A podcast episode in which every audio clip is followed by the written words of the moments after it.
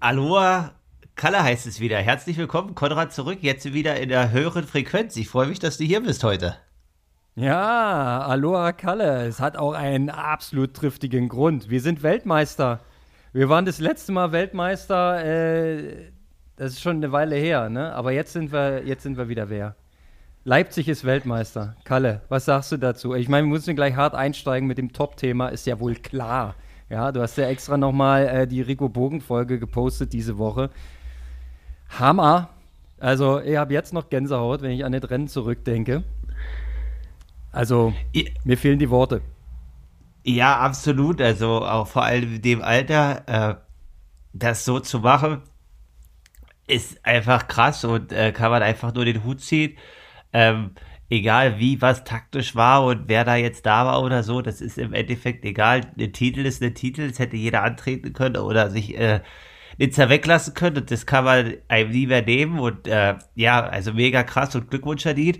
Deswegen kommt er nächste Woche Freitag auch nochmal zu uns im Podcast. Äh, ja, werden, können wir gespannt sein. Ich glaube, er ist ja mit der Fähre zurückgefahren und äh, ja, da freue ich mich auf alle Fälle schon auf die Rennenzeit. Aber jetzt können wir ja vielleicht erstmal aus der Beobachterperspektive besprechen, wie wir das Ganze wahrgenommen haben. Das können wir tun, aber du hast letztes Mal versprochen, wir fangen mit den Frauen an. Das sollten wir das mal halten. Leider, leider, leider, leider aus Leipziger Sicht nicht ganz so gut gelaufen, ne? Ja, also äh, Caro Pole äh, hat man ja auch jetzt gelesen ne, in ihrem Post. Äh, also ich wusste das schon vorher so ein bisschen von ihr persönlich, äh, aber das kann man natürlich jetzt hier nicht sagen, aber hatte halt Fußprobleme, ne? Und äh, hat ja das da jetzt auch öffentlich gemacht auf äh, Instagram, dass sie halt einen Ermüdungsbruch hatte, vier Wochen vorher. Ähm, ist natürlich jetzt nicht eine mega geile Voraussetzung, vier Wochen vor der WM, äh, einmal halt mental mit einer vier Wochen Laufpause dort zu starten und dann natürlich auch äh, quasi schmerztechnisch, also das weiß ich noch nicht. Ähm, ja, und sonst glaube ich, dass es noch ein, zwei andere Sachen gab, die es in dem Rennen irgendwie für sich schwer gemacht haben. Also eine Zeitstrafe, äh, Optimierung halt im Bereich Material, was alles auch so ein bisschen so eine Wissenschaft ist. Äh, dazu auch nächste Woche. Also nächste Woche wird eine volle 73-Woche. Ich weiß nicht, ob Caro bereit ist zu sprechen, aber ihr Freund ist es. Also mal gucken, wahrscheinlich machen wir da zwei Folgen, eine mit Rico und eine aus Caro. Also auf der einen Seite natürlich der herausragende Sieg äh, und quasi, ja, der Titel, so wie du sagst, und auf der anderen Seite äh, dann halt quasi, wenn es halt mal gar nicht in die Richtung läuft. Ja, da steckt so viel drin in dem Rennen. Ähm, lass uns trotzdem noch mal ganz kurz sportlich, bevor wir jetzt dann äh, doch wieder zu den Herren kommen, äh, mal zu den Damen schauen. Da gab es eine Taylor Nipp, die das Ding einfach in Grund und Boden gerockt hat. Also so eine Dominanz. Ja, kannst du mal lange gucken. Bei den Herren gab es die definitiv nicht. Ähm, ja, und wen man dann noch so auf dem Zettel hatte, ähm, zum Beispiel eine Dani Rief, äh, bei der lief das dann nicht so. Und ähm, man hat so das Gefühl, alle die, die in Singapur waren, ähm, haben sich da nicht ganz so viel Gutes getan gesundheitlich. Die kamen alle ein bisschen geschwächt zurück, ne? Ja, genau. Das ist, also, ich will auf alle Fälle den Sport fahren und ähm, das ist auch hoffentlich in den nächsten Jahren äh, wieder der Fall, aber also PTO und Ironman sollten quasi auch aus Profisicht irgendwie aufhören, die Rennen halt hintereinander irgendwie so zu legen, weil, also klar, aber selbst im Blumenfeld äh, liefert immer ab, aber wenn er halt Wagen da war, kann er auch nicht mehr abliefern. Und äh, das ist natürlich immer ein Risiko bei Reisen und vielen Nationen und was auch immer. Das kann jedem passieren. Und ja, wir wollen aber ja natürlich eine WM sehen äh, oder auch als Athleten haben, wo irgendwie alle zu 100% an der Startlinie stehen. Und äh, ja, wenn es da halt irgendwie PTO-Rennen gibt und so weiter, dann ist das natürlich schwierig. Aber jetzt äh, noch mal zurückzukommen, also ähm, ich weiß ganz genau, dieses Thema hatte ich vor einem Jahr oder so oder äh, auch schon letztes Jahr mit dem Hosted äh, in, in Texas.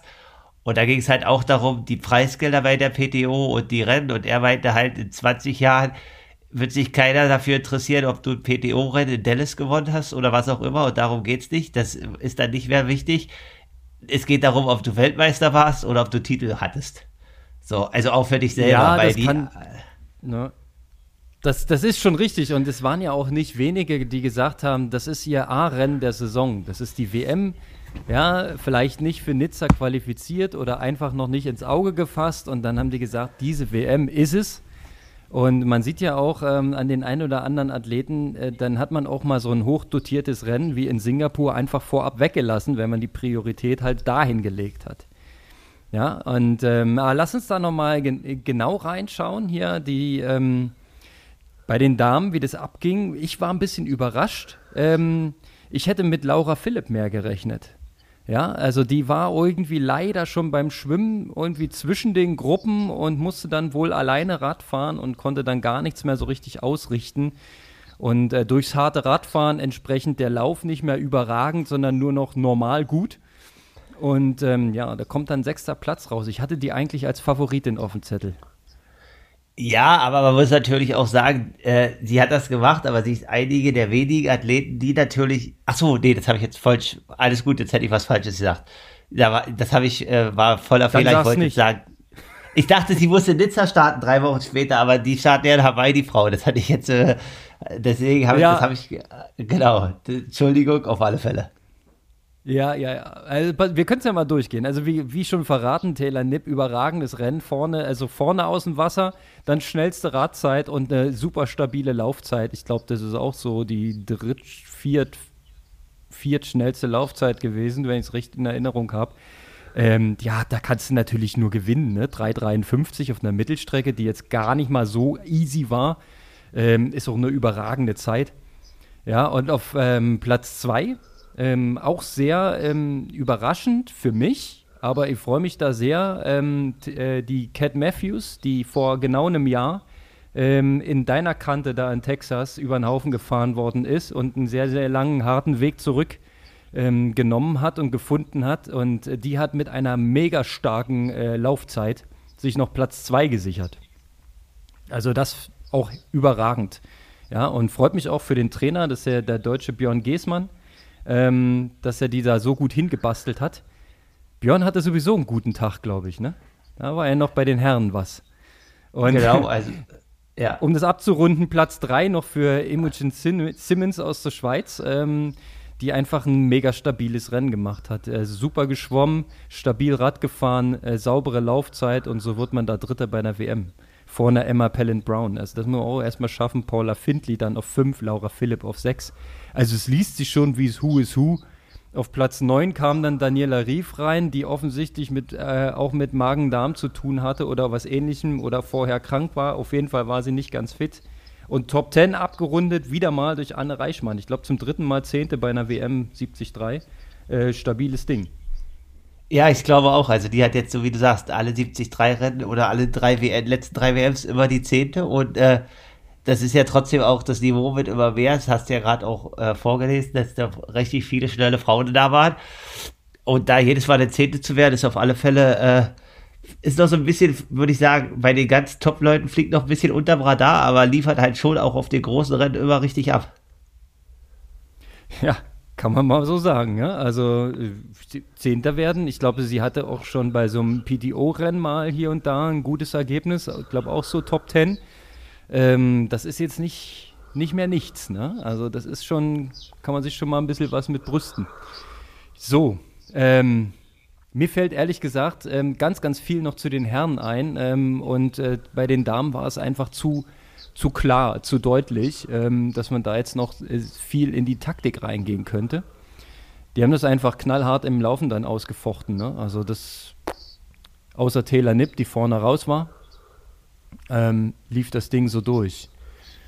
Ich würde, ich, ich würde jetzt da ähm, rüber switchen. Ja, bei, bei einem deutschen Sieg hätte ich mich jetzt länger aufgehalten. Ja, das auf alle Fälle. Gut, äh, nee, definitiv. Also was war zu Taylor Nipp, da habe ich jetzt nicht zugehört, da kommen wir dann aber auch zu den Wettern, ist, äh, also Laufzeit natürlich Bombe, Schwimmzeit Bombe, beim Radfahren hat man sich natürlich gewundert, wie die das von vorne alleine machen kann, aber äh, die hat halt auch irgendwie mal erzählt in dem Interview, das hat mir mein Trainer erzählt, vor ein oder zwei Jahren, als sie verletzt war, da konnte sie nur schwimmen und äh, äh, Radfahren für eine gewisse Zeit, die gar nicht so wenig war. Da sind sie halt irgendwie jede Woche 20, 22 Stunden Rad gefahren. Äh, dadurch profitiert sie jetzt immer noch vom Rad oder hat da eine gewisse Radstärke jetzt sogar ausgebaut. Und dann natürlich hat äh, Freddy auch gesagt, also auch gar nicht irgendwie jetzt negativ, da muss man halt schnell schwimmen, das wissen wir alle mittlerweile bei so einem Rennen, äh, dass die Medienmotorräder und was halt bei ihm auch einen Einfluss hatten halt so, ne? Das hat er ja bei Trivac äh, ganz offen kommuniziert, dass es auch in seinem Rennen einen Einfluss hatte und natürlich im positiven Sinne für die Jungs vorne. Ähm, das hatte vielleicht bei ihr auch einen Einfluss, weil sie dann alleine vorne war und Daniela Rief dann vielleicht ja Wagen da oder was auch oder oder ihre Radpower nicht ausspielen konnte. Ist jetzt aber auch egal. Sie hat das Ding gewonnen und ist Weltmeister. Äh, und jetzt switchen wir so zum Titel der Herren. Da will ich aber ein, eine Sache noch einhaken, weil ich es auch äh, nochmal im Podcast äh, von den ähm, anderen übrigen Triathlon-Podcasts, die es hier gibt, ähm, aufgedröselt bekommen habe. Also der Einfluss der Medienmotorräder war diesmal ein bisschen anders. Die hatten wohl die Anweisung, immer schräg hinter den Athleten zu fahren. Das heißt also, der Erste in der Gruppe, der hat immer keinen Profit gehabt. Allerdings alle anderen hatten schon noch Profit. Und ähm, Freddy Funk meinte, der Einfluss war eher der, dass er sich nicht absetzen konnte aus der Gruppe. Weil sobald ah, okay. er vorne rausgefahren ist, hatte er ja schräg hinter sich ein Motorrad, was dann wieder schräg vor dem Verfolger war und den dann wieder rangefahren hat, quasi. Also das Ach. mit dem äh, Breakaway hat deswegen nicht geklappt und der Einfluss an sich war eigentlich weniger, als man das von früheren Rennen kannte. Also es war jetzt nicht so, dass der, der Mediatross so vor den Gruppen rumgefahren ist. Das haben sie unterbunden. Okay, also ich habe eine kleine Verbesserung. Ja, auf alle Fälle. Äh, gut, äh, also auf alle Fälle ist dann natürlich schon, dass du dann halt da vorne dann halt der erste schon das Tempo machen muss, ne? aber es ist dann halt, sag ich mal in Anführungsstrichen, für Freddy dann vielleicht im Nachteil gewesen, aber im Endeffekt, man sieht ja erstmal, dass sich was entwickelt und das ist ja das Positive, ne? dass sich Gedanken gemacht werden. Absolut. Und ähm, wieder gelernt ist, ähm, wer beim Schwimmen verkackt, äh, der hat es grundsätzlich schwer. Ja, also es war sowohl bei den Frauen so, am Beispiel jetzt von Laura Philipp zum Beispiel, äh, die jetzt da zwischen den Welten hing und einfach nichts mehr ausrichten konnte, weil es taktisch nichts, nichts mehr gab. Ja, ähm, es sei denn, du bist dann die Übermaschine, die einfach mal zwei Minuten zufahren kann. Ist aber auch seltener geworden, weil halt inzwischen wirklich alle auf einem riesen Niveau sind. Und bei den Herren war es ähnlich. Ne? Es gab die Top-Gruppe vorne. Ähm, manche haben gesagt, die deutsche Meisterschaft, die da vorne rumgefahren ist. Er war noch Max Sperl und Justus Nieschlag vorne in der Gruppe. Und äh, zum äh, Mathis Magirier waren noch, oh, hilf mir auf die Sprünge, es waren noch eins, zwei andere erst anfangs vorne mit dabei, die dann so langsam nach und nach dann rausgeplumpst sind. Ne? Dann, Na, nee, es war also es Fall war, also rausgefallen ist nur äh, äh, quasi, also ich, ich weiß das, weil ich gegen die äh, bei letzten 73 nicht immer reingemacht habe, aber äh, Joshua Lewis, das ist ein Brite, ähm, der schwimmt sehr, sehr gut und äh, Mattes Magier und sonst äh, die fünf anderen Deutschen. Das war die siebenstellige Konstellation der Führungsgruppe. Und äh, rausgefallen ist aber am Ende nur Max Sperl, außer dass äh, Freddy Funk halt am Ende sich nochmal ein ganz bisschen abgesetzt hat von allen, allen anderen, aber sonst sind die eigentlich zu sechs in die Wechselzone gekommen. Du sagtest äh, äh Joshua Luis, korrekt? Ja. Ja. Der war noch, aber der ist dann auch nicht mit mehr in der Spitzengruppe drin gewesen, oder? Ist der dann auch rausgefallen noch? Nee, ich glaube, der ist drin geblieben. Also so, ja. also weil, äh, ja, ich, ja, ja, also doch. Der, ist, der ist Fünfter geworden und äh, also der läuft gut und hat sich auch entwickelt und so weiter, aber ich weiß, dass der in Portugal letztes Jahr, also ich wusste halt einfach, dass der jetzt nicht eine, eine 1,10 oder 1,12 oder 1,13 läuft, weil bin letztes Jahr in Portugal 1,15 gelaufen oder sowas und der hat noch von mir noch drei oder vier Minuten bekommen. Äh, und daher wusste ich, okay, von letztes Jahr 1,18 jetzt auf 1,11, 1,12 wird ein bisschen eng. Da muss schon richtig was passieren. Äh, genau, der ist am Ende Fünfter geworden, deswegen war ich mir ziemlich sicher, dass der mit in die, äh, mit in der Gruppe quasi, äh, quasi auf die Laufstrecke gegangen ist. Genau. Nee, du hast recht. Der ist Fünfter geworden. Dann hattest du noch getippt auf den Niederländer Juri Keulen. Der ist Sechster geworden am Ende, auch guter Mann. Und wir nehmen es mal vorweg. Der Franzose Margeret ist dann auf Platz 4 ins Ziel gekommen, denn er wurde noch niedergerungen von Jan Stratmann. der dann wiederum den Bronzerang eingeholt hat. Freddy Funk auf 2 und Rico auf 1. Und äh, ich kann jetzt mal aus dem Nähkästchen plaudern. Ich stand am Start in Kalinchen bei meiner Regio-Tour und Startzeit war 10.30 Uhr und die Jungs haben es tatsächlich geschafft, noch vor meinem Start ins Ziel zu kommen. Und ich habe noch den Ticker geguckt und wusste quasi noch vor meinem Start, wie es ausgegangen ist. Und habe so währenddessen, ähm, während es noch lief, ähm, äh, habe ich schon, schon äh, zu einem ähm, Mitstreiter gesagt und philosophiert. Also Rico ist, ist krass, dass er da vorne rausläuft, aber bei Rico kannst du dir nicht hundertprozentig sicher sein, dass er es ins Ziel kriegt. Es kann auch sein, dass er bei Kilometer 18 noch hochgeht, weil er ist einfach noch jung und ähm, vielleicht fehlt da auch noch hier und da ein Stück weit Erfahrung auf der Mittelstrecke. Aber ich war mir sicher, dass Freddy Funk das Tempo auf jeden Fall zu Ende laufen kann. Von daher ähm, war ich mir eigentlich schon weit vor dem Ziel sicher, dass es ein deutscher Sieg wird, weil einer von beiden wird auf jeden Fall das Ding ziehen. Ja, und dann war es halt der Dreifach-Sieg, weil der ähm, Franzose, der Margerie, dann doch noch ein bisschen aufgemacht hat. Brettharte Laufzeiten auf dem Kurs, äh, man muss sich immer auf der Zunge zergehen lassen. Also, das war jetzt nicht flach. Ja? Also, das war schon sehr ähm, unrhythmisch. Äh, man hat es auch teilweise in den Videoübertragungen gesehen. Ich glaube, die sind losgelaufen, erstmal drei Kilometer leicht bergan die ganze Zeit. Das musste also man kann das drücken können, wa? Man kann das auf Strava ja nachverfolgen. Also äh, die Laufstrecke hatte 200 Höhenmeter und äh, dort halt, sage ich mal, aus Rico 6 jetzt eine 1,10 Mitte oder aus, aus äh, Freddys Funk eine 1,12. Da kannst du zu der flachen Laufstrecke meiner Meinung nach schon noch mal anderthalb bis zwei Minuten runterrechnen. Und das sind dann halt schon äh, brettharte Zeiten. Ne? Also da gibt es äh, eigentlich äh, nur einen aus deutscher Sicht, der da jeweils deutlich schneller gelaufen ist. Und das war Frodo äh, äh, quasi seiner 106 2018, die nie wieder jemand gelaufen ist hinten drauf. Nee.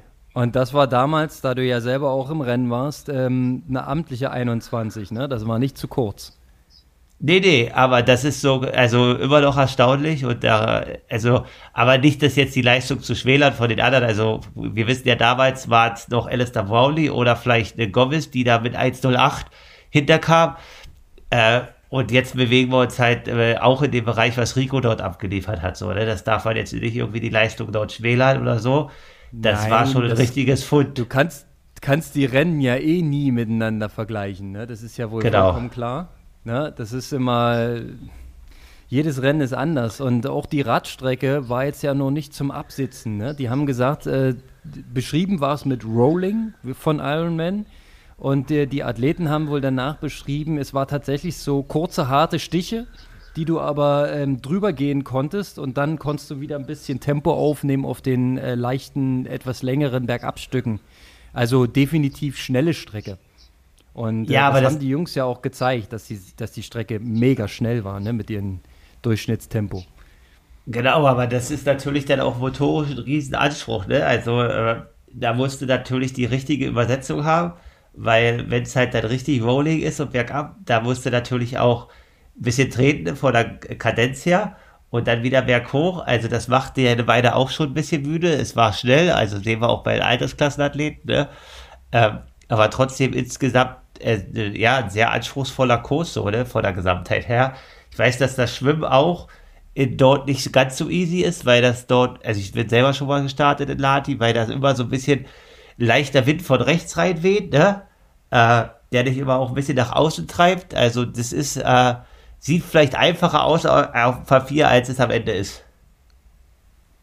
Das glaube ich, das glaube ich. Äh, also alles in allem, ähm, ja, muss ja auch ein bisschen Niveau drin sein, ne? sonst wäre es ja kein WM-Rennen. Aber äh, im Nachhinein dann noch höher einzuschätzen, dass es die schnellste WM 73 Endzeit aller Zeiten war. Äh, Rico war quasi schneller als ähm, Michi Relat in 2009 in Clearwater, wenn ich es recht zusammenbringe. Das habe ich irgendwo gehört und dachte mir, ja, krass.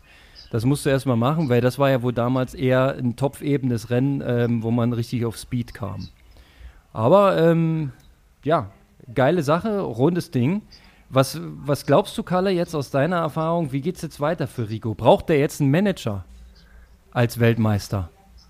Also, äh, Ja, die Sache ist halt, ich kann das jetzt halt nicht so sagen, weil, also erstmal war, ist es interessant, das gleiche Gespräch hatte ich bei meiner ersten Startlinie dieses Jahr, können wir nachher darauf eingehen, am Mittwoch, einen kleinen äh, Lauf über beim Leipziger Laufladen von Hoka und äh, da war jetzt auch, waren ein, zwei Trainingspartner hier, also Läufer, die, da, da ging es halt auch darum und so.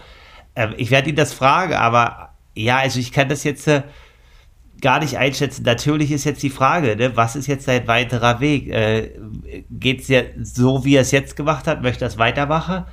Ähm, oder geht es jetzt äh, in eine knallharte Professionalisierung und äh, weitermachen? Also ich denke halt, äh, gut, da wir halt natürlich alle wissen jetzt einfach oder relativ nah bei Rico sind, dass sein Vater und seine Mutter da schon äh, quasi mit ihrem Know-how, Triathlon oder auch, äh, sage ich mal, was Wirtschaft oder Business angeht, da einen Blick drauf haben, dass es halt nicht zu viel wird, aber ja, auf der anderen Seite, sage ich mal, mit 22 das alles alleine zu handeln, wird schon schwierig, so, ne? Also auf alle Fälle braucht er da ein Team, wo wir immer reden. Da geht es gar nicht um Ernährung und Trainer, sondern einfach um die Sache im Hintergrund.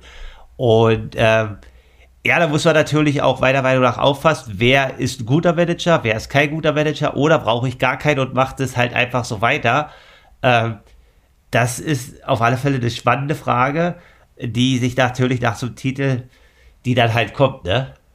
Ich, ich wüsste halt gerne, wie es jetzt weitergeht. Ne? Äh, ist es tatsächlich so, dass wenn du Weltmeister bist, dass sich die großen Brands bei dir melden?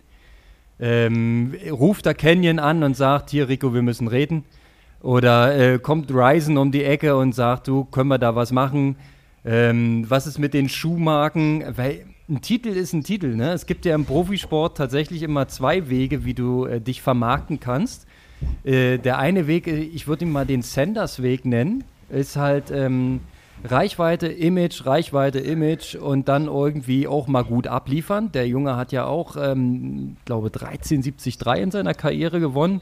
Aber meines Wissens war er nie Weltmeister und hat jetzt nicht so diesen Übertitel irgendwo ne, hergeholt. So, nur hast du halt ähm, den anderen Weg, ein 22-jähriger junger Athlet, ähm, knallt dann den WM-Titel raus. So. Was prasselt alles auf den ein? Wer soll das wegfiltern? Beantwortet er das alles selber? Wird es nicht beantwortet? Gibt es den Eltern, die sich darum kümmern? Ja, theoretisch möglich. Oder ähm, ruft er jetzt bei Felix Rüdiger an? Weil der ist ja mit, mit Management von Frodo eigentlich dann ähm, ab nächste Woche durch. Der könnte ja einen neuen Kandidaten übernehmen, ne? Ja, also ich werde ihn das fragen, mich hat das ja gesagt. Also er kommt am Montag 9.30 Uhr zum Interview, also denke ich, ist alles noch relativ frisch. Da werde ich ihm ja. genau die Frage stellen. Ich kann halt nur sagen, dass er, also in Leipzig gibt es ja so einen äh, Staffelmarathon. Äh, das hat der Richard Vogel gesagt, ist jetzt so ein regionaler Läufer, der 31 halbe läuft auf 10 Kilometer und äh, mit dem will Rico quasi irgendwie eine Staffel machen. Also da ging es darum, ob der Rico jetzt noch die kleine Veranstaltung macht oder nicht. Also jetzt vorab, im September wird er sie machen. Äh, quasi, da läuft er dieses Rennen noch. Und ja, natürlich, aber weil du sagst, Thema Schuhe, Thema äh, Rad. Also das, die Sache ist halt, äh, ich weiß jetzt nicht in welchem Rahmen und auch gar nicht, aber dadurch, dass er ja natürlich äh, den Leipziger Laufladen hat mit Jörg als, als Ausrüster im Bereich Schuhe, äh, ist es so, er hat natürlich die Wahl, welcher Schuh ist für ihn als Athlet der schnellste und der beste Schuh. Ne? Da wahrscheinlich ist es dann nicht, dass er äh, den Vertrag hat, den Hoka halt hat äh, für Frodeno. Aber auf der anderen Seite ist es halt quasi, er hat für sich das schnellste Material zur Wahl und äh, das ist halt dann als Athlet, also Markus Tomschke hat das auch immer schön gesagt, für ihn ist es halt wichtig, da vielleicht eine Unabhängigkeit zu haben und nicht irgendwelche Verpflichtungen, was zu machen, was halt nicht ist. Und äh, im Thema Fahrrad gebe ich ganz ehrlich zu, ich hätte vor dem Rennen gesagt, dass dieses Fahrrad nicht schnell ist und dass das Fahrrad rückwärts fährt. Es ist aber doch schnell und es funktioniert bei Rico. Und man muss natürlich sehen, dass das ist ja eine relativ kleine Marke, die er da hat. Aber die waren halt mit, in, waren halt vor Ort mit in haben dort die Strecke oder haben halt auch Aerotests gemacht auf der Bahn, äh, haben das in Niederlanden gemacht. Das sind alles so kleine Details. Äh, Liefert das Canyon auch für ihn in dem Rahmen oder ist es sogar, dass er bei dieser kleinen Marke aus sportlicher Sicht den größeren Support hat, als er das bei den großen Brenns hätte? Das ist, das ist alles richtig. Das ist alles in the Mix äh, bei der Entscheidungsfindung. Ne? Diese ganzen Komponenten, die du gerade angesprochen hast, natürlich muss man die dann in Einklang bringen mit seinen finanziellen Erwartungen. Ja, weil er ist jetzt ähm, Triathlon-Profi. Profi bedeutet, du bestreitest deinen Lebensunterhalt vom Sport, mit dem Sport. Ja, und da musst du natürlich auch gucken, wo du Geld verdienst. Und ähm, äh, wir wissen alle, auf der Mittel- und Langstrecke gibt es kein nationales Fördersystem, keine Sportgruppe bei der Bundeswehr oder sonst was, weil es kein olympischer Sport ist, bist du da unterm Radar und raus. Musst du halt gucken, wie du selber klarkommst. Profi-Triathleten diesem, in diesem Segment sind alle äh, kleine Einzelunternehmen und müssen halt gucken, wie sie ihr Budget zusammenkriegen und wenn du ganz ehrlich bist, müssen die auch gucken, wie sie schon mal anfangen, für die Altersvorsorge zu denken. Jetzt ist er gerade mal 22 und hat wahrscheinlich noch mindestens 10, 15 Jahre vor sich, äh, die er in dem Sport, sofern er gesund und verletzungsfrei bleibt, äh, durchziehen kann.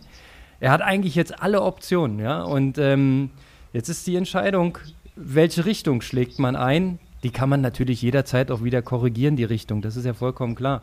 Aber äh, ich finde es eine mega spannende Phase, eine mega spannende Situation. Wo, auf was setzt du jetzt? Ja, also klar, ähm, hast du die 1 zu 1 Betreuung von einem kleinen äh, Brand oder sagst du, du gehst äh, zum Marktführer und hast vielleicht erstmal den größeren Scheck in der Tasche? Ja, das sind so die Grundsatzentscheidungen.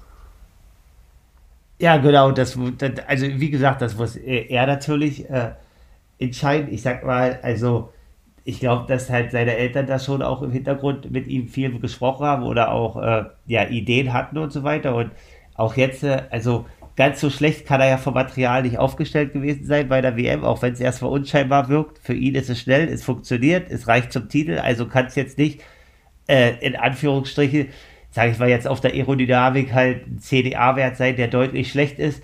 Äh, Im Laufbereich Sauko die Schuhe äh, sind jetzt ja im Triathlon jetzt nicht so also man kennt die Marke, aber es laufen nicht jetzt so viele Athleten, würde ich behaupten. Aber auch dort, der Schuh ist für ihn schnell, hat die schnellste Zeit dort abgeliefert. So, ja, also definitiv interessante Fragen und äh, ja, wir, wir können gespannt sein und äh, könnt nächste Woche ein, einschalten halt. Ja, das würde ich auf jeden Fall als Cliffhanger mal stehen lassen. Also du wirst ihn da ähm, in die Richtung mal ein bisschen unter die Lupe nehmen. Ja, und ich bin echt gespannt, ähm, wie es mit Rico weitergeht. Also ich freue mich erstmal übelst. Ähm, das soll an dieser Stelle auch nochmal gesagt sein. Bin auch ein bisschen stolz drauf, ja, dass wir ihn schon vorher kennen und dass er für uns keiner von diesen Unbekannten ist, weil die ganzen Triathlon-Leitmedien, die waren natürlich schon mega überrascht und haben gesagt, oh, krass, den hatten wir jetzt nicht auf dem Zettel. Obwohl er ja äh, im Kraichgau schon gezeigt hat, dass er auch die großen Namen schlagen kann. Äh, wo er Patrick Lange quasi niedergerungen hat und sich nicht hat einholen lassen vom äh, Langdistanz-Weltmeister. Das musst du auch erstmal schaffen. Ja, und äh, hier hat er definitiv einen rausgehauen. Und ganz seiner Meinung, das Setup kann nicht schlecht sein, wenn du Weltmeister wirst. Also klar, ne? Das ist, aber mit Sicherheit wäre es auch mit einer anderen Kombination möglich gewesen, Weltmeister zu werden. Also ich meine jetzt mit dem Fahrrad und mit einem Suit und mit einem anderen Schuh. Ähm, weil er einfach gut ist, ja. Und am Ende sind die Produkte wahrscheinlich alle gleichwertig. Ähm, es ist dann nur ein bisschen Philosophiefrage und Setup-Frage, wie man sich das individuell einstellt. Mach mal einen kurzen Break drunter. Ähm, es bleibt spannend und du wirst ja nächste Woche für mehr Antworten sorgen ähm, und dann lernen wir Rico noch weiter kennen. Das wird cool. Und, ähm, ja, da muss man erstmal erst auch schon vorab ja. sagen, ne? also äh, er ist Weltmeister und äh, wir sind jetzt hier, also wir sind jetzt kein äh, Podcast richtig klein, aber wir sind noch ein kleiner Podcast. Wir äh, sind noch nicht ganz so groß wie Frank äh, oder wie andere und äh, trotzdem ist er quasi als Lokalmatador oder aus Lokalpatriotismus bereit, hier zu Gast zu kommen als Weltmeister. Äh, auch nicht selbstverständlich in dieser jetzigen Phase, weil es ja wahrscheinlich auch andere Verpflichtungen und Termine jetzt gibt. Und da kann man schon mal sagen, äh, ja, richtig cool, dass er da proaktiv auf uns zugegangen ist und gesagt hat, ey, warum habt ihr den alten Podcast hochgeladen? Ich komme doch auch gerne mit aktuellen News zu euch. Ne, das ist doch mega geil. Doppelt hält besser, finde ich gut. Naja, und ähm, die, die äh, alte Folge, nenne ich sie jetzt mal, die ist vielleicht jetzt bei dem einen oder anderen ein bisschen durchgerutscht, weil sie halt nicht so die Relevanz hatte. Und ich finde es geil, ähm, die jetzt nochmal zu pushen und nochmal zu präsentieren, um einfach noch mehr Hörer zu erreichen damit. Ähm, das, das passt schon. Habt ihr äh, vollkommen richtig entschieden und jetzt nochmal was Frisches mit aktuellen Antworten auf die aktuellen Fragen. Perfekt. Ähm, um jetzt mal eine Überleitung ähm, zu bekommen in Richtung Aufreger, Kalle, wollte ich dich mal fragen, hast du jemals eine Mittellinie überfahren, die nicht da ist? Ich weiß, ich habe das doch nie gemacht. Ich weiß, also die nicht da ist nicht. Ich weiß aber, dass, also ich weiß, dass andere Athleten dafür schon disqualifiziert wurden, aber nicht für eine imaginäre Mittellinie. Das, ja. Äh, Jetzt, ja. jetzt siehst du Videos im Internet, wo ein Christian Blumenfeld eine echte Mittellinie überfährt beim Überholen, weil er zugegebenermaßen noch gar nicht anders konnte. Äh, du weißt selber, wie das ist. Du setzt an zu überholen, gehst natürlich auf, auf die linke Seite deiner rechten Spur, auf die linke Seite der rechten Spur und auf einmal zieht der Athlet, den du überholen willst, raus, um selber einen Athleten zu überholen. Ja, was machst du? Ja, du, in dem Moment bist du eigentlich am Arsch. Ja, entweder ähm, fährst du Windschatten in dem Athleten, den du eigentlich überholen wolltest, weil der jetzt auch rausgekommen ist, kriegst du Zeitstrafe. Oder du gehst weiter nach links, über, überquerst die Mittellinie, kriegst du Zeitstrafe. Oder du bremst und lässt dich zurückfallen, kriegst eine Zeitstrafe, weil du den Überholvorgang nicht in 25 Sekunden abgeschlossen hast. Du hast eigentlich verloren in dem Moment und kannst überhaupt nichts dafür. Was ist, das, das ist doch nicht gut. Was, was macht man in so einer Situation? Ja, gar nichts. Also, was willst du machen? Also, ich würde auch so handeln wie Christian Blumfeld, aber das ist so, wie du sagst. Äh, entweder wird das Regelwerk geändert oder ist es Fingergespitzengefühl des Kampfrichters gefragt. Ne? Also, weil. Ganz genau. Du, so, jetzt, so. Das, das, ist genau der Punkt, den ich eigentlich hören wollte. Äh, Fingerspitzengefühl des Kampfrichters. Nun stell dir vor, du bist äh, ähm, Lionel Sanders ja, das kann man sich ja mal vorstellen. Ja, er hat vorher gesagt, es ist für ihn das wichtigste Rennen der Saison. Er war auf dem Vormarsch, er war ähm, eigentlich gut am Aufholen. Mit einem harten Lauf hätte man sich überraschen lassen können, wie weit es nach vorne geht. Du überholst einen Athleten, weil du deutlich schneller bist und kriegst dann die Disqualifikation mitgeteilt, weil du eine Mittellinie überfahren hast, die aber in dem Moment gar nicht auf der Straße geklebt hat, denn es war eine Straße ohne Mittellinie. Hammer. Also ich glaube, ich hätte mich nicht beherrschen können in der Situation. Ja, also die, die Sache ist, ich weiß jetzt nicht, wie er agiert und, und wie der Kampfrichter ist. Also das sind ja dann bei der WM auch meist äh, internationale Kampfrichter. Also das sind ja dann nicht irgendwie finnisch-lokale Kampfrichter. Ich muss sagen, dass äh, die Leute in den nordischen Ländern wie, wie Schweden oder Finnland kann ich nur aus eigener Erfahrung reden. Mit denen konnte ich, also ich bin auch schon mal in einer ähnlichen Situation gewesen, vor Jahren in Schweden.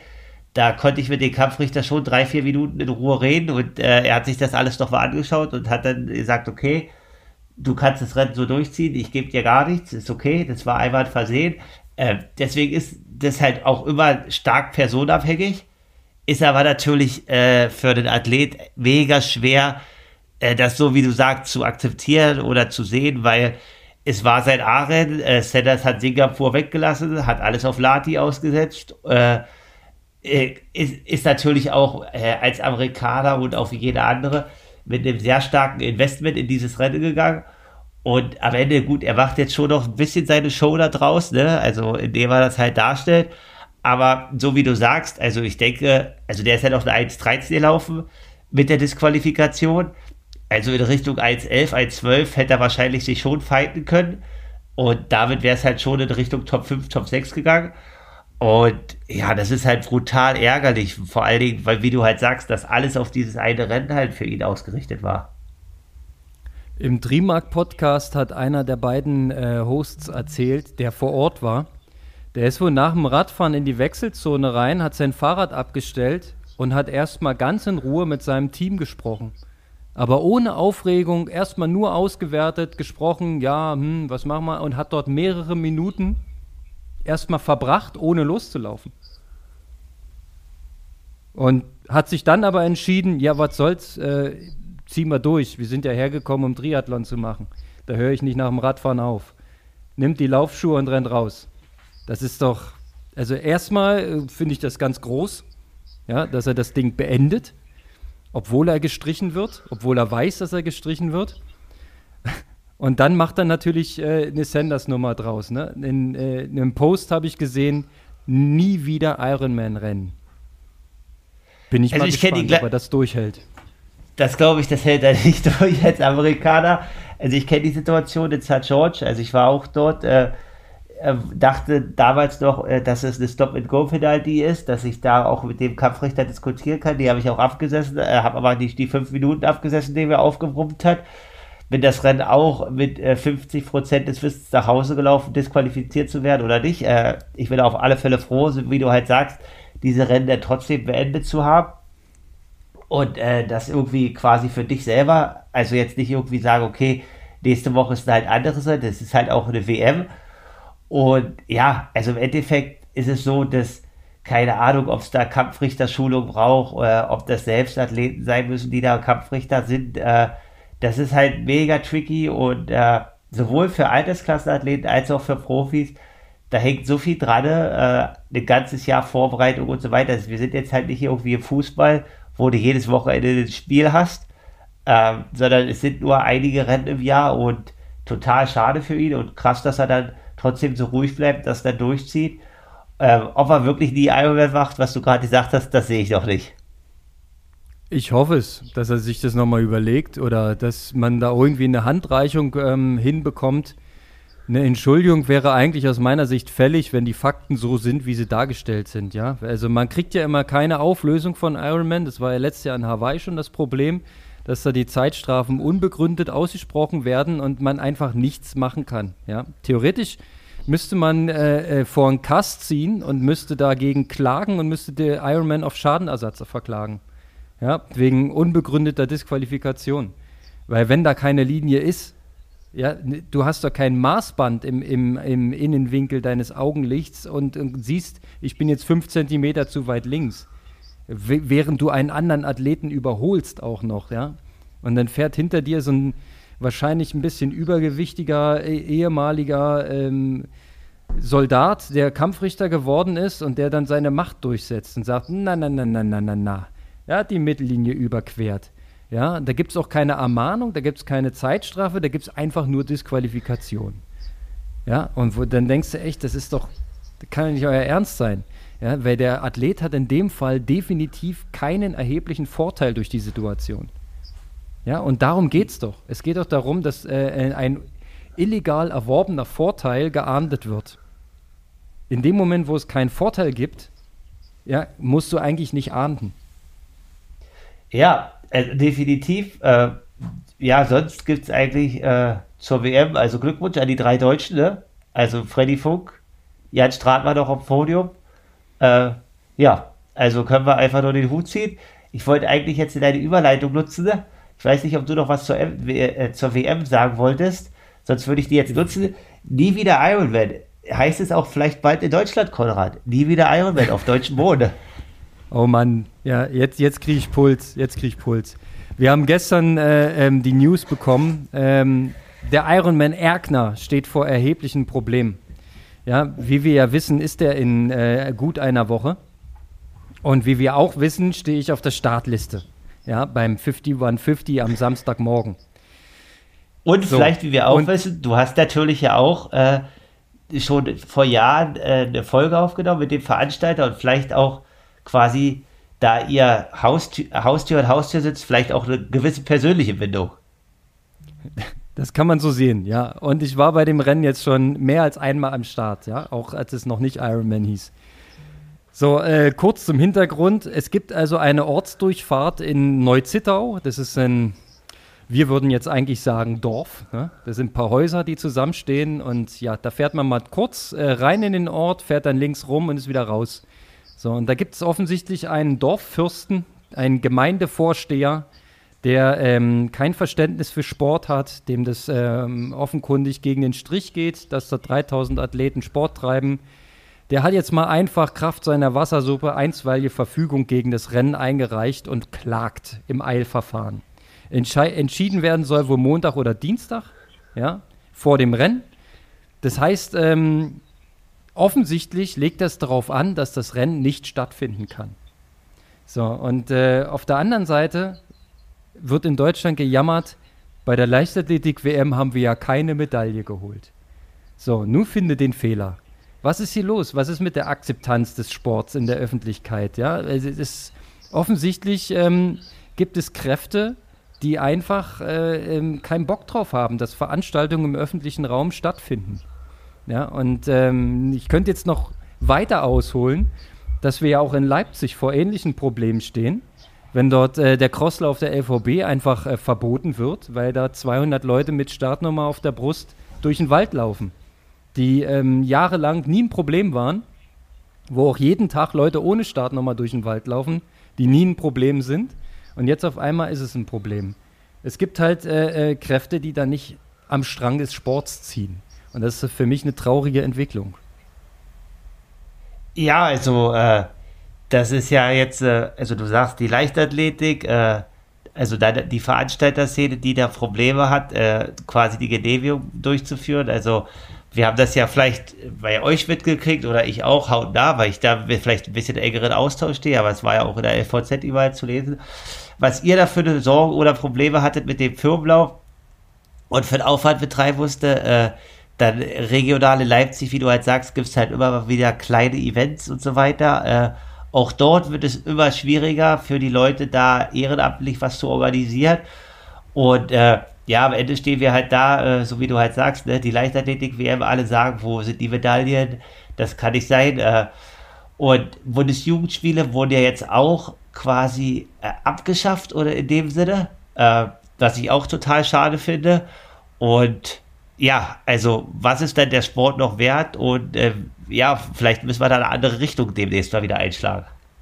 Ja, es wirkt so ein bisschen wie so eine gesellschaftliche Problematik, ne? dass man ähm, den Aufwand, der hinter dem Sportsystem steht, den möchte man gern so gering wie möglich halten. Das darf alles kein Geld kosten. Das soll am besten im, hinter verschlossenen Türen stattfinden.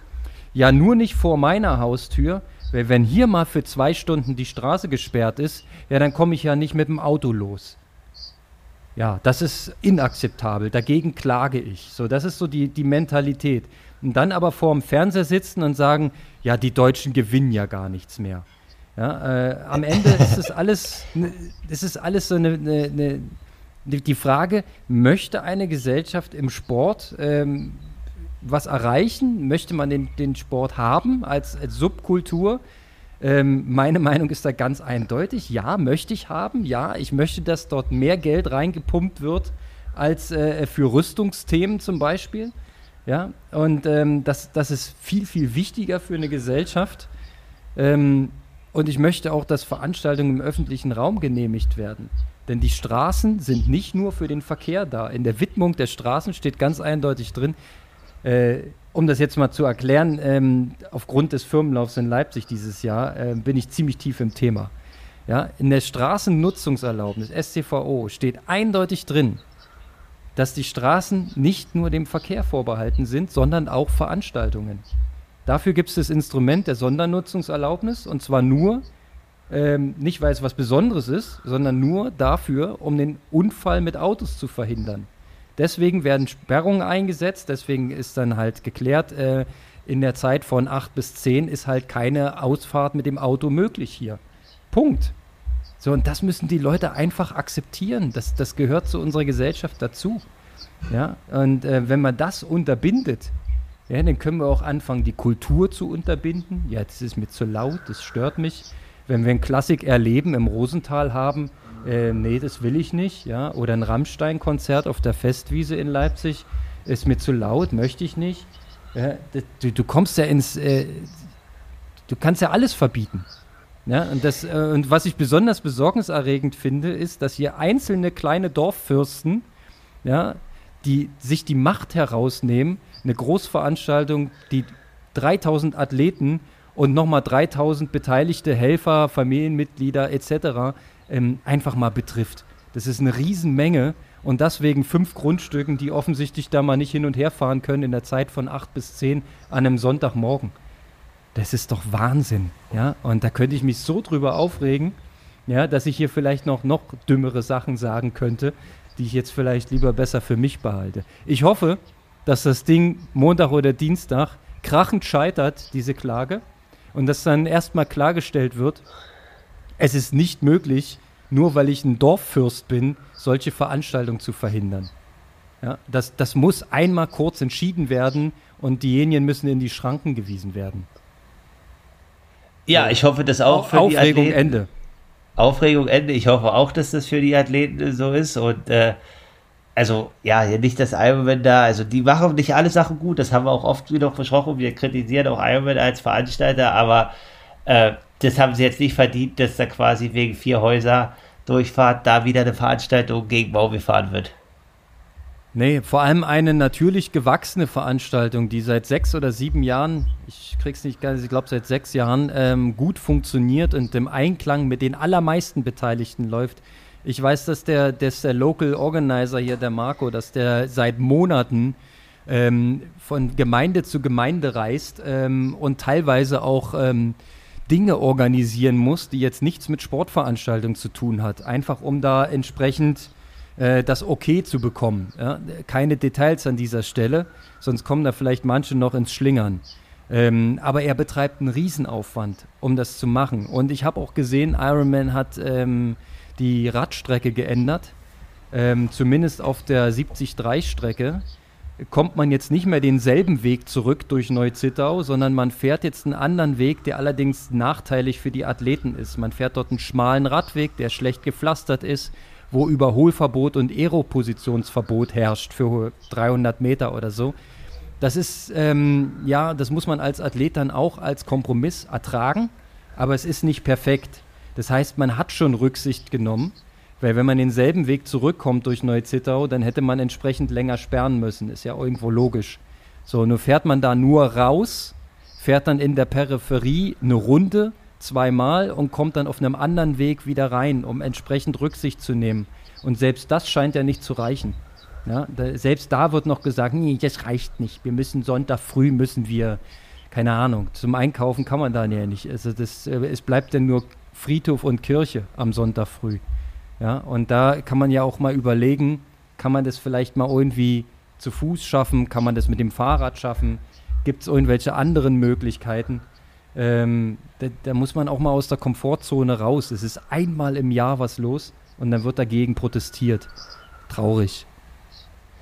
Ja, definitiv. Also eigentlich äh, kann man sich, also ich weiß das nicht, wie es dieses Jahr war, vielleicht weiß Rico, also ich weiß zum Beispiel in Lati damals, da sind ja da auch kleine einzelne Orte ne, mit drei, vier Häusern, da sitzen halt die Leute draußen und freuen sich. Das wird es jetzt wahrscheinlich auch im Ergner geben dass die Leute dort vor ihren Häusern ja. sitzen mit Campingstuhl und sich freuen, dass Gibt endlich es. mal was los ist. Gibt es und zwar genau da auch in Neuzittau, wo gesperrt ist. Also klar, da waren letztes Jahr auch Leute draußen, die angefeuert haben. Also es ist jetzt auf keinen Fall so, dass da alle irgendwie komplett dagegen sind. Ja, es werden wahrscheinlich ja. einzelne Personen sein, die vielleicht glauben, Macht zu haben. Die äh, versuchen, diese jetzt auszudrücken, indem sie da ähm, vor Gericht ziehen. Aber wie gesagt, ich hoffe auf die deutsche Justiz, dass das ähm, keinerlei Hand und Fuß hat, weil das, das wäre, äh, wenn man das jetzt hochtransponiert, für die Veranstaltungsbranche wäre das der Warnschuss schlechthin. Wenn jetzt einzelne Personen oder einzelne Gemeindevertreter, das ist ja nicht mal eine Stadt, das ist ja nicht mal so, dass da Tausende von Menschen betroffen sind. Ja, das ist ein kleiner Dorffürst, der da vor Gericht äh, zieht. Ähm, wenn das klappen würde, so eine Veranstaltung zu verhindern, ja, könntest du gar nichts mehr organisieren. Da hättest du null Planungssicherheit. Da müsstest du jederzeit damit rechnen, dass jemand kurzfristig einstweilige Verfügung beantragt und dann auch noch Recht bekommt. Ja, dann, dann bleibst du auf deinen Millioneninvest, bleibst du dann einfach mal sitzen. Ja, das ist jetzt hier keine Kleinigkeit mehr. Es ist kein, kein, kein Lauf äh, mit 100 Mann, der von einem Verein organisiert wird, der dann mal kurzfristig vom Amt für Umwelt untersagt wird sondern da geht es tatsächlich dann um die großen Räder und da werden dann auch tatsächlich Leute äh, ruiniert. Ja, das ist dann noch dazu kommen halt dann die äh, ähm, Menschen, die äh, ihr sportliches Ziel verfolgen, die dann eben um den, um den Tag der Ernte gebracht werden. Ja, okay, da kann auch jeder Einzelne mitleben. Wenn jetzt nächsten Samstag äh, der 5150 äh, in Erkner nicht stattfindet, ja, Mai, dann geht mein Leben auch weiter. Aber ich fände es einfach wahnsinnig traurig, ja, wenn, wenn man den Grund dahinter kennt. Ich hoffe aber, dass es sich klärt und dass die Aufregung ja, so, umsonst ist. Das hoffe ich auch und dass das dann halt so wie geplant stattfinden kann. Ja, na, also davon gehe ich auf jeden Fall erstmal aus. Weil alles andere wäre halt für die, für die Veranstaltungsbranche ein ganz, ganz schlechter Fingerzeig. Also das, das wäre schon sehr, sehr bedenklich. Ja. Ansonsten, ja, es scheint offensichtlich der Trend zu sein, dass man ähm, auch gegen Anordnung von Ämtern dann äh, am Ende Gerichte bemühen muss. Ich meine, wir waren ja auch kurz davor dieses Jahr. Ne? Also wir konnten das dann nur noch abwenden äh, mit einem Spitzengespräch ja, und mit, mit viel Druck, auch mit politischem Druck, auch mit äh, äh Einschätzung, mit eindeutigen Einschätzungen von Fachanwälten. Und ich will dir gar nicht sagen, was das dieses Jahr in Leipzig an Geld verschwendet hat, was man halt definitiv hätte anders ausgeben können oder dem guten Zweck spenden können. Ja, aber äh, das, das scheint so der Trend zu sein. Dann muss man das eben durchleben. Dann ist es so. Ja, auf alle Fälle. Und äh, leider, dass es so ist. Und äh, hoffen wir mal, dass es mal wieder in eine ältere, entspanntere Richtung oder ruhigeres Fahrwasser gerät. Das hoffe ich sehr. Ähm, Kalle, wir haben noch eine Sache vor der Brust. Bevor wir uns das nächste Mal hören, ist wahrscheinlich der Langdistanz-Weltmeister schon entschieden. Und zwar in Nizza. Ähm, hast du dich schon mal so ein bisschen damit auseinandergesetzt, wer da so startet und was da so passieren könnte? Ich weiß, wir haben es schon ein paar Mal angeschnitten. Klar, letztes große Rennen von Jan Frodeno. Er hat gezeigt, dass er noch was drauf hat, dass er noch nicht zum alten Eisen gehört. Aber ist er damit jetzt schon Favorit? Ähm, ja, also ich sehe, also ich glaube, also ich kann beim Podium eigentlich schon tippen. Beim Podium ja, ist äh, äh, Frodo vor Magnus Dittler vor Patrick Lange. Damit würde ich ins Wettbüro gehen, musste gute Quote kriegen. Warum eine gute Quote die ist, das ist doch eigentlich also ziemlich, ziemlich gut, also vom Tipp her. Ja, ja, ist auf jeden Fall ziemlich gut. Aber die, da sind noch so viele Jungs in the Mix, die du, die auch noch hättest dann äh, aufs Podium setzen können. Ähm, von daher glaube ich, dass, dass diese Kombination, ja, okay, Frodo, ja, aber okay, nicht. dann mach du, dann mach du hm. mal jetzt deine Kombination und dann, dann gebe ich dir Gegenargumente, warum meine besser ist. Ja, ähm, ich wünsche mir ja deine. Ja, so ein Weltmeistertitel zum Abtritt im letzten Rennen. Aber ich glaube tatsächlich, ähm, dass von der Laufgeschwindigkeit her noch mehr verlangt wird, als Frodo aktuell drauf hat. Und wenn du dir dich nochmal zurückerinnerst, ähm, die letzten beiden Langdistanzen von Patrick mit 2,30 das ist natürlich nochmal eine richtig hammerharte Zeit. Und wenn der Radkurs bergig ist und man weiß, dass der Patrick leicht ist und dass er auch gut Fahrrad fahren kann inzwischen, weil er ja seit ein paar Jahren bei Björn Geßmann genau das geübt hat, dann müsste man den eigentlich auf 1 setzen. Aber warum nicht auch Magnus Dietliff, ne? Wenn der mit seinen Überwatts einfach die Berge hochdrückt und danach nur noch volle, volles Ballett wieder zurück nach Nizza fährt, ja, dann kann der auch mit einem großen Vorsprung ins, ins äh, äh, Radziel kommen und danach äh, seinen stabilen 2,37 Lauf laufen. Aber ob er dann eine Chance hat gegen Patrick, also ich würde äh, tatsächlich anders tippen. Ich äh, sehe Patrick als Favorit. Ja, also definitiv ist er auf das, was du sagst, Thema Gewicht, Höhenmeter, Radfahrt, äh, sehe ich ihn auch ganz, ganz stark. Da hast du absolut recht. Aber äh, auch wenn das in den öffentlichen Medien immer geschrieben wird, 76, 78 Kilo bei Frodo, äh, das sehe ich hat ganz sicher nicht. Das hat er niemals nee. an der Startlinie und Frodo weiß aus, der, aus seinem Olympiasieg, wie er minimales Gewicht hat mit optimaler Leistung. Also wenn das jemand ausgereizt hat in der Vergangenheit, dann war er das. Ja, so, naja, da, da, hast du definitiv recht. Und äh, sag mal mal so, wenn er mit Patrick unterwegs ist auf dem Rad, dann lässt sich auch der Frodo nicht abhängen auf dem Rad. Auf keinen Fall. Da bin ich ja deiner Meinung. Aber wenn die am Ende in, in etwa zusammen auf die Laufstrecke gehen, dann gibt es für mich nur einen Sieger. Weil das kann Patrick besser. Ja, definitiv. Also, äh, das wird auf alle Fälle spannend, aber du hast ja gesagt, es gibt noch ganz viele andere Namen. Äh, natürlich stehen da noch 10, 15 andere oder jetzt roundabout, äh, um genau zu sein, 50 äh, sind ja an der Startlinie auf der Liste, aber ich, ich sehe da halt wenige, die dort in, in die Reichweite kommen. Also wer vielleicht halt, weil er auch leicht ist und relativ klein und dünn, aber der dies ja jetzt auch noch nicht die Vega-Rennen gezeigt hat, ist Bradley Weiss, der ja auch aus, äh, ursprünglich aus der Xterra kommt, quasi abfahrtstechnisch und so weiter. Aber ob das denn halt für Top 3 reicht, weiß ich halt nicht. Äh, du wolltest jetzt so meine Top 3 wissen und da sehe ich halt schon irgendwie zwei Deutsche vorne. Also wir können ja, ja mal die anderen, wir können ja noch ich die will anderen. die ja auch vorne sehen. Ja, du weißt ja, dass ich da auch mal ganz schnell hier so ein bisschen Lokalpatriotist bin und die dann auch vorne tippe. Ich würde auch dann gerne einen Frodo auf, auf dem Podest sehen, definitiv. Dann hat er noch mal einen sauberen, schönen Abschluss. Aber wir haben noch ja, so viele auf der Liste. Was ist mit Sam Laidlow? Ja, der ist Zweiter geworden auf Hawaii. Ja, gut, aber der hatte.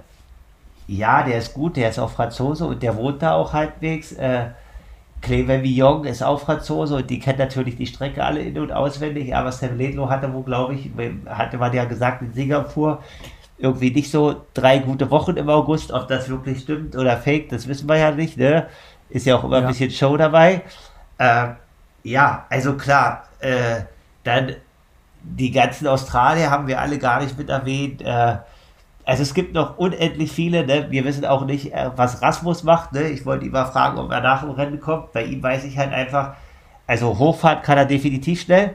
Ähm, ob er jetzt der Abfahrtsskills äh, weiter verstärkt hat, das, da müsste man ihn jetzt fragen, weil da, äh, denke ich, hat er halt sonst schon noch mal den einen oder anderen Nachteil. Ähm, ja, auch sonst müssten wir vielleicht noch erwähnen, wir erwähnen jetzt immer nur die beiden Deutschen, Patrick und Frodo sind qualifiziert. Die anderen drei Deutschen äh, sind jetzt vielleicht auch noch zu erwähnen. Also wir haben insgesamt, glaube ich, fünf Deutsche an der Startlinie. Äh, Franz Löschke, Leonard Arnold und Jonas Hoffmann sind jetzt äh, vielleicht nicht die, die, die man erwartet hätte, quasi wie Florian Agert und so. Äh, ja, also wir haben insgesamt fünf Deutsche. Es ist jetzt trotzdem auch eine stattliche Anzahl bei 50 Profis und dann schauen wir mal, ne? Dann schauen wir mal. Du sprachst Australien an. Max Newman musste absagen. Ich weiß nicht, ob du das schon gehört hast. Ah, den okay, hatte ich tatsächlich. Den hatte ich auch relativ hoch auf dem Ranking, weil der ja in Ibiza beim PTO-Rennen so richtig brettstark war. Ja, dann dachte ich, wenn der jetzt noch einen ordentlichen Block schiebt, dann ist der für Nizza fit, weil der ist ja auch ein leichter Athlet. Ja, und dann ähm, natürlich so eine, so eine Typen wie, na, Daniel Beckegaard. Der hat auch gezeigt, dass er fit ist dieses Jahr, finde ich zumindest. Ja, aber man, wenn man es am Ende äh, eindampft, ja, dann bleiben erstmal nur Patrick und Jan, das ist klar. Und dann geht es darum, wer wird dahinter noch Dritter. ja, der Ditlev dürfen wir auch, der hat dies Jahr noch keine Schwäche, den dürfen wir nicht vergessen. Doch, der ist ja beim PTO-Rennen ausgestiegen wegen Magen-Darm hier in den USA. Ja, gut. Aber ja, ist das eine stimmt. Schwäche. Ist eine Schwäche, ja, stimmt. ja, hat recht. er vielleicht zu viel gegessen? Vielleicht hat er irgendwas probiert, man weiß es nicht. Auf jeden Fall hat er sich, ich so ein Videosnip gesehen irgendwo auf Instagram, hat sich bitterlich darüber beklagt, dass es nicht eine einzige Toilette auf der Laufstrecke gibt. ja. Ja, also, na gut, wir sind gespannt. Ein bisschen Zeit ist noch und äh, ja, dann freuen wir uns auf da ein spannendes Race halt, ne? Ja, das wird es auf jeden Fall. Vor allem ähm, bei dem, also für die Profis war ich ja schon äh, lange der Meinung, dass das ähm, cool ist, wenn sie ähm, mal eine andere Strecke unter die Räder nehmen. Wir haben das ja damals in St. George schon gesehen, dass das einfach taktisch anders läuft als in Rennen auf Hawaii. Und ähm, ja, Nizza bietet halt den äh, selektiven Radkurs und danach eigentlich einen relativ schnellen äh, Vier-Runden-Kurs an der Promenade unten lang. Ich glaube, im Laufen ist es jetzt nicht so mega spektakulär. Da ist Hawaii, glaube ich, schwerer zu laufen. So, äh, von daher wird es den starken Radfahrern definitiv entgegenkommen, zumindest auf dem Papier. Und das macht es ja dann schon wieder mal ein bisschen interessant. Ja, nee, definitiv. Und wir sollten ein Auge auf die Franzosen haben. Ne? Also du hast schon gesagt, äh, wem wir da äh, an, der, an der Linie haben hier. Dennis Chevrolet haben wir noch, Leon Chevalier. Ja, das sind alles ähm, ziemlich schnelle Jungs. Ja, also Dennis Chevrolet sehe ich jetzt nicht so, weil der auf alle Fälle immer sehr konservativ Rad fährt. Das wird in Nizza nicht funktionieren. Also schnell laufen, ja, aber der fährt konservativ Rad. Äh, Leon Chevalier, denke ich, wird richtig gut sein, weil der richtig viel in Berg trainiert und auch richtig Umfang gerade macht. Äh, ja, also dann aus französischer Sicht noch Sam Laidlow, Arthur Hoseau und äh, quasi. Clément Mignon noch. Den hat es aber auch schon genannt. Genau, und aber aus deutscher Sicht, das vernachlässigen wir immer.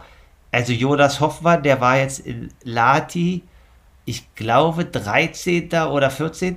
Also, ja, oh, korrekt. Also Maximilian Schwer. Und der hat sich in Nizza seinen Slot geholt ne? und stand da schon auf dem Podium dieses Jahr auf der Strecke.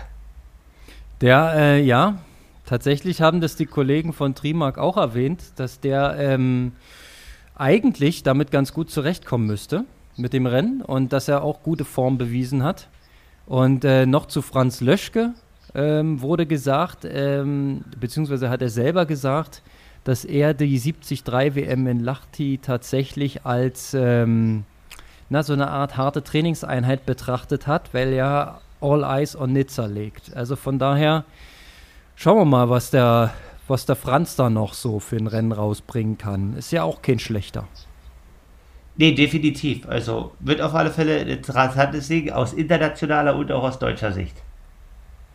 Und ähm, so ganz persönlich, ich finde immer noch spannend, was macht Cameron Worth, der verrückte Radprofi, der nebenbei Triathlon macht und früher mal Ruderer war.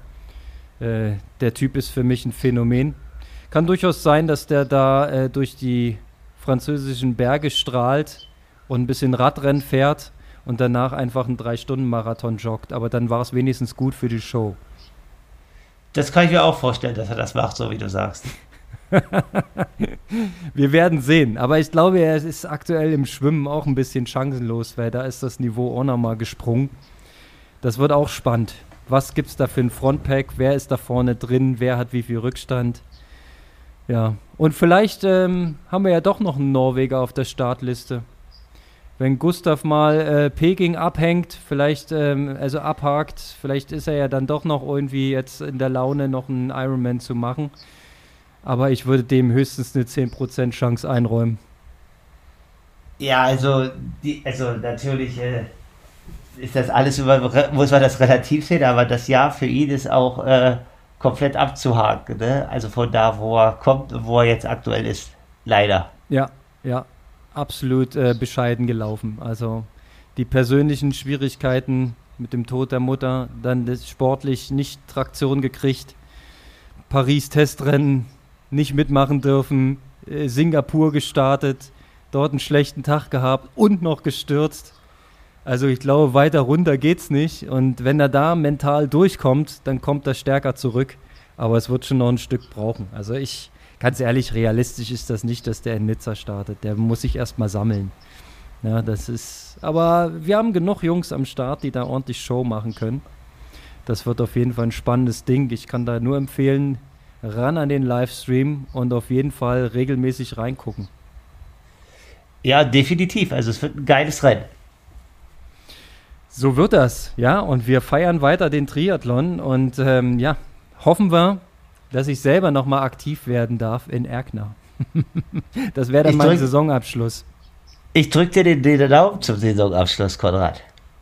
Ja, es ist, es ist, übrigens eine meiner erfolgreichsten Saisons aller Zeiten. Ne? Da muss man erstmal alt werden für, um hier ordentlich ja. abzuräumen. es das ist sehr lustig. Deswegen, du ziehst hier bei Aloha Kalle dies Jahr quasi die Feen oder holst die Kohlen aus dem Feuer. Genau, Augen auf bei der Rennauswahl, sage ich dazu. Ja? Muss ja. man gucken. Eine WM ist nicht für jeden gut. okay. Alright. Es sei denn, du bist so fit wie Enrico Bogen. Dann kannst du natürlich dich jedem stellen. Das ist natürlich ein großes Ding. Alright, äh, ich freue mich auf deine Aufnahme mit dem Rico. Ähm, grill ihn ordentlich, frag ihn all die spannenden Fragen. Ja, äh, nicht nur sportlich, also sportlich auch. Das Rennen im Detail, das ist auch mega spannend. Also ich muss mir da auch nochmal den, den aktuellen äh, Podcast hier von Fred Funk anhören.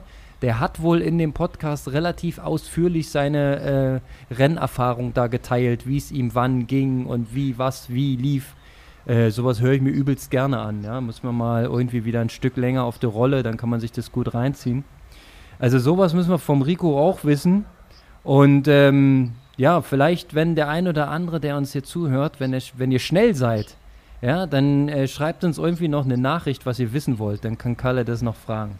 Würdest du ja machen. Genau. Bis Montag 9.30 Uhr habt ihr Zeit.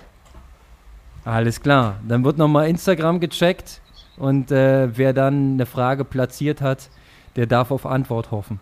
So machen wir es, Kalle. Ich freue mich drauf und äh, ja, wünsche dir guten Talk, gute Woche.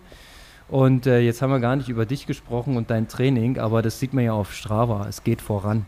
Es geht, es geht voran. gut voran. Es geht gut voran. In dem Sinne, alles gut. So machen wir das. Äh, viel Spaß beim Einschalten und beim Hören nächste Woche. Ein kräftiges Aloha nach Leipzig. Auf bald. Ciao.